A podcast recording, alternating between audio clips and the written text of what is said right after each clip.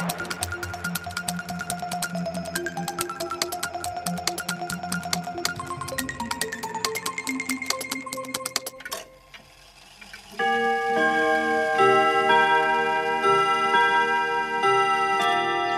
O documentário de Manuela Serra, O Movimento das Coisas, foi produzido em 1985, mas só agora, passados 36 anos, é que chega ao circuito comercial. No entanto, isso, para o crítico João Lopes, não retira o interesse a este olhar sobre a existência humana.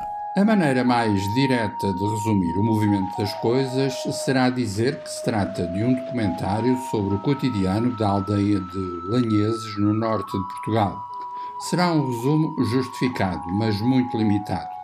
Isto porque o filme realizado por Manuela Serra possui o realismo de um olhar incisivo e, ao mesmo tempo, a beleza de uma visão quase abstrata sobre a existência humana. É uma experiência pouco comum na produção portuguesa, abrindo hipóteses de um cinema de observação antitelevisiva em que se fundem e confundem as coisas concretas e o poder intemporal da poesia. Para a história, registre-se que se trata de uma produção de 1985, que só agora tem difusão no circuito comercial, como se o tempo que passa fosse a maior das abstrações.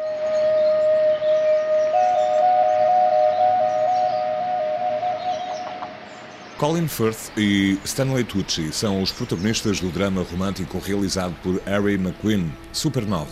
So you have to find the three brightest lights there that make the triangle. These ones. Mm-hmm. And that's where the Milky Way is. O título Supernova tem a ver com o facto de um dos protagonistas ser um apaixonado observador das galáxias.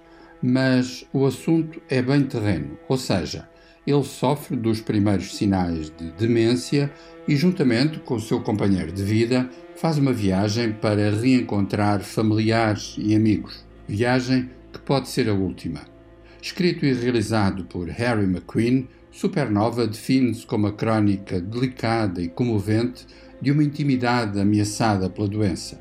Não admira que o seu maior trunfo seja a notável dupla de atores principais, Colin Firth Stanley Tucci, o primeiro inglês, o segundo americano. Tudo isto no contexto de uma produção inglesa que continua fiel à sua mais nobre tradição dramática e psicológica. All right. If you had one wish in the world, what would it be? I wish this holiday wouldn't end.